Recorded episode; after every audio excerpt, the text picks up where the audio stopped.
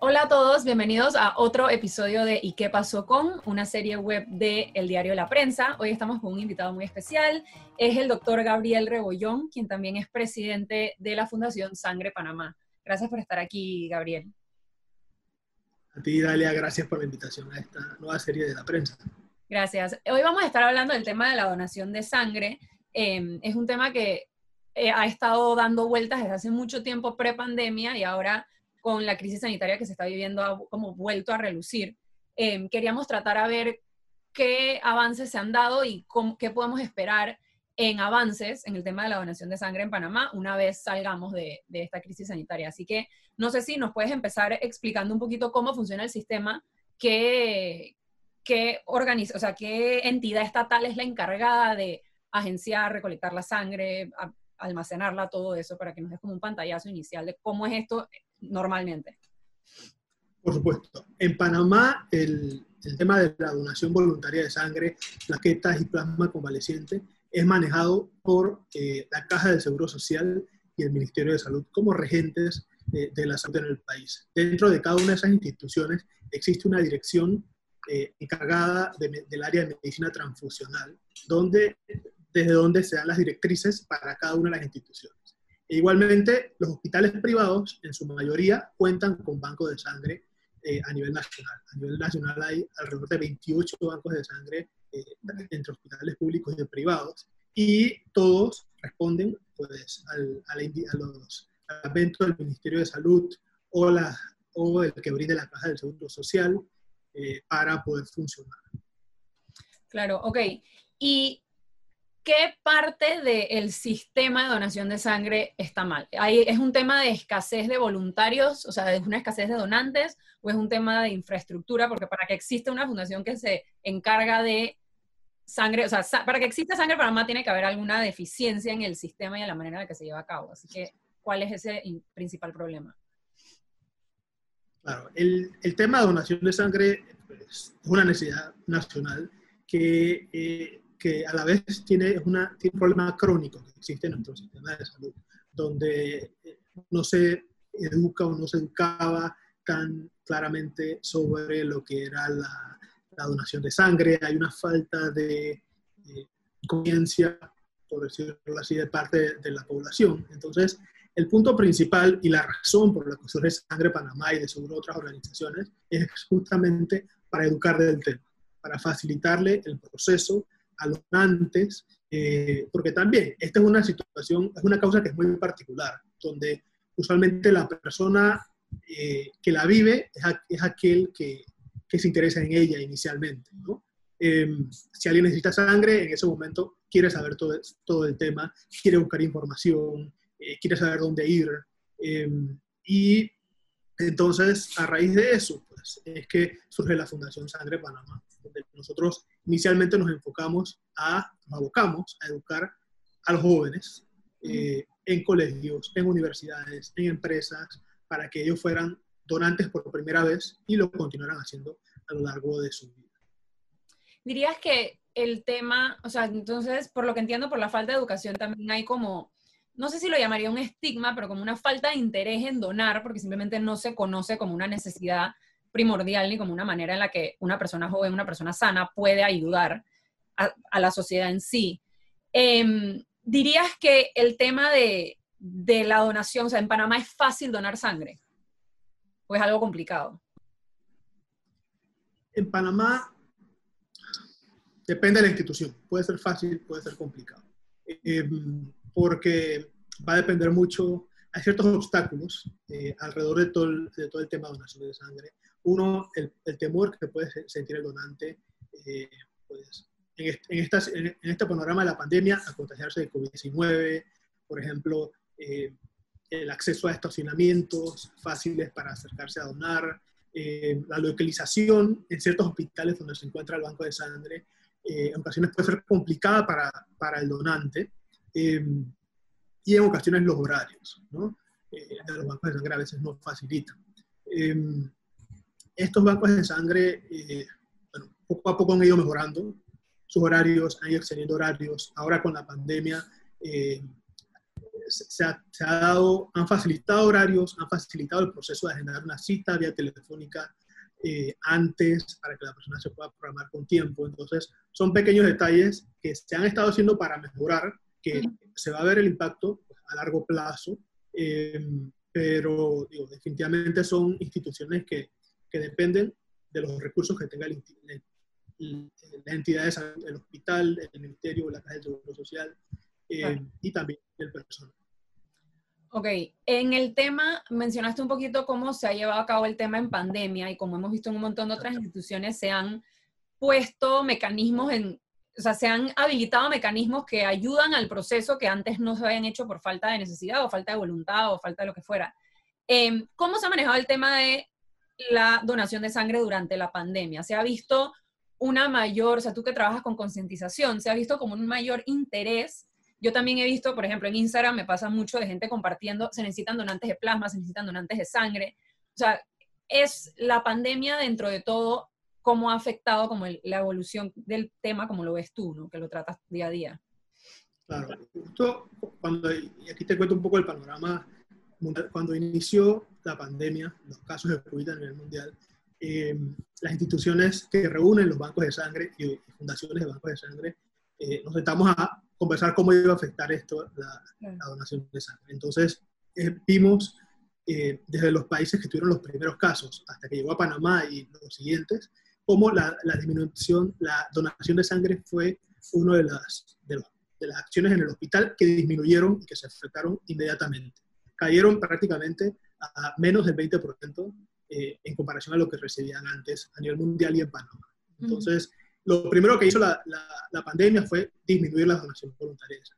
Entonces, ahí se hizo pues, el, llamado entonces a, la acción de los bancos de sangre, de las ONGs que trabajan en esta causa, de las autoridades, para que pudieran facilitar el proceso. Nosotros como ONG nos, abocamos a hacer una campaña totalmente nueva de educación, más clara, con más información, abrir los canales de, de contacto por parte de, las personas interesadas, ya sea por WhatsApp, sea por página web, correo, Instagram, todas las redes sociales, y aumentamos el número de comunicación. También eh, contactamos a diferentes organizaciones como universidades, empresas que reunieran a este grupo de personas. Entonces, eh, eso fue lo que se puede haber hecho desde el sector de ONGs. En el caso de los bancos de sangre y la Caja de Seguro Social y Ministerio de Salud, en el caso de la Caja de Seguro Social, ellos abrieron un centro de donación de sangre en tumba muerto. Lo, sacaron del hospital porque lo primero que la gente no quería acercarse al hospital.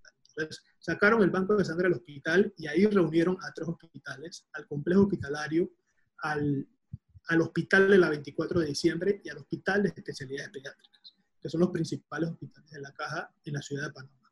Y eh, ya anteriormente existía un centro de donación de sangre en Vía España, que trabajaba para el Instituto Oncológico Nacional. Ahora ese banco de sangre entonces abrió el compás para que el Hospital de Niño y el Hospital Santo Tomás pudieran también recibir donantes a través de ese centro, con, con facilitación de los recursos y del personal por cada una de las instituciones. Entonces, eh, también, bueno, y a nivel nacional también, los bancos de sangre, tanto en Santiago como en Chiriquí, algunos decidieron sacar el banco de sangre de la institución, otros facilitaron el horario eh, otros adecuaron eh, también la modalidad de hacer citas por teléfono o por, por WhatsApp, que pareciera algo sencillo, pero puede ser complicado para una institución donde de repente eh, no tiene un personal asignado para coordinar ese, ese tipo de procesos. Entonces, hicieron un trabajo para poder modificar eso. Y lo, hemos visto, o sea, las inmediatamente cuando hablaste, cuando empezó la pandemia, disminuyó la donación de sangre aumentó el interés de las personas en conocer del tema. Lo, vimos en las redes sociales, lo vimos en, diferentes medios, donde las personas preguntaban dónde podían, dónde podían ir a donar, cómo podían hacer para donar, si existía eh, la cuarentena, la limitación de horarios, por número de cédula o por, diferentes razones. Entonces, toda esa información que era nueva, nosotros la fuimos eh, revisando con las instituciones de salud y a su vez comunicándole a la institución, a la población, que podían donar en cualquier horario, independiente, independientemente del día. Se aclaró el tema del salvoconducto, cómo se utilizaba, em, dónde podían solicitarlo. Y fueron diferentes puntos pues, que han ayudado en algo a rescatar las donaciones. Em, obviamente no se encuentra en el porcentaje esperado, como estaba antes, em, pero poco, a poco va mejorando. Y en estos momentos es tema de continuar, continuar educando, continuar visibilizando eh, que hay esta necesidad. Y algunas de estas, ya como para hablar un poco de cuáles son las soluciones a largo plazo, o sea, qué tipo de cosas se pueden implementar que funcionen. Algunas de estas soluciones, como de mitigar esta crisis que se han implementado, se habla de mantenerlas una vez se salga la crisis sanitaria, por ejemplo, tener centros de donación de sangre, como el que tenía el oncológico, me dices, en Vía España, eh, tener centros así para el complejo o para el hospital del niño y que esos se mantengan como tal.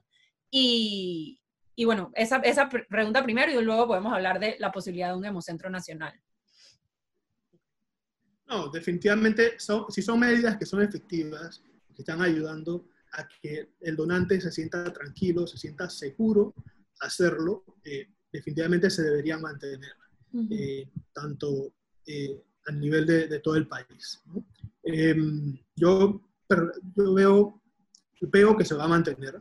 También creo que los bancos de sangre dentro de los hospitales van a seguir funcionando, eh, van a seguir recibiendo también donantes, eh, porque si hay cierto porcentaje de la población eh, que sí está acostumbrado a ir y hacer todo lo que puede hacer dentro del hospital. Entonces, y una institución de salud no puede no tener banco de sangre dentro del edificio porque ante una situación de emergencia, ante una necesidad o algo, necesitan tener esos recursos. claro.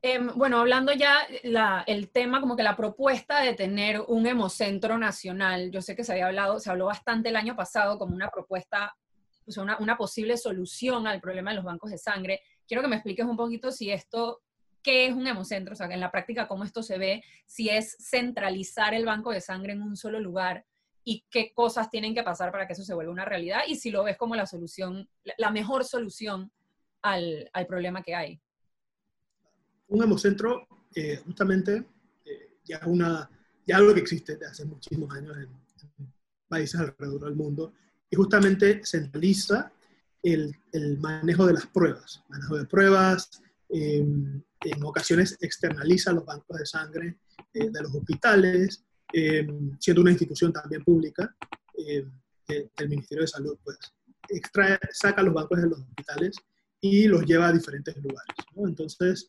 Em, así es como se maneja. Pero parte del rol principal del Hemocentro es justamente eh, el manejo de recursos, manejo de recursos en cuanto a, equipos de laboratorio, pruebas de laboratorio, em, para maximizar el uso y pues asegurar que los costos sean los adecuados.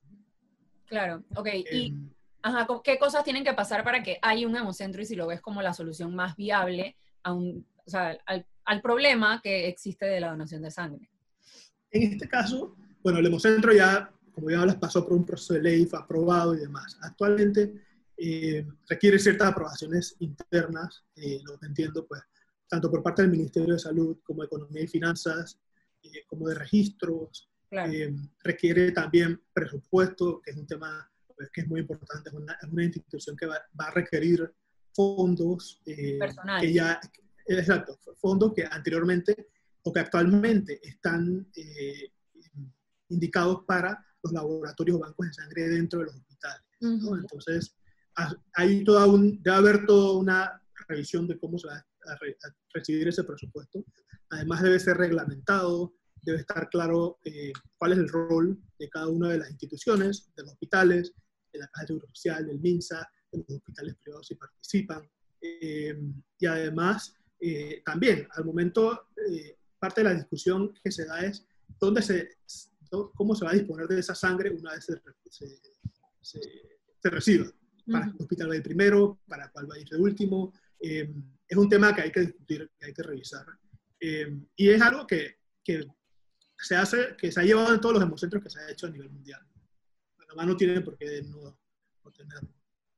Claro. En cuanto a si es una propuesta para este momento, para este momento yo creo que no, no es discusión tema de museo. el, enfoque principal debe ser obviamente el manejo del COVID, los insumos, los recursos, el tema económico muy importante y demás. Es una discusión que se puede tener más adelante, eh, que definitivamente los bancos de sangre eh, ya han dado pasos hacia eso eh, y la dirección y la directiva creada para eso han estado revisando ese tema, pero personalmente este no es el momento para hablarlo.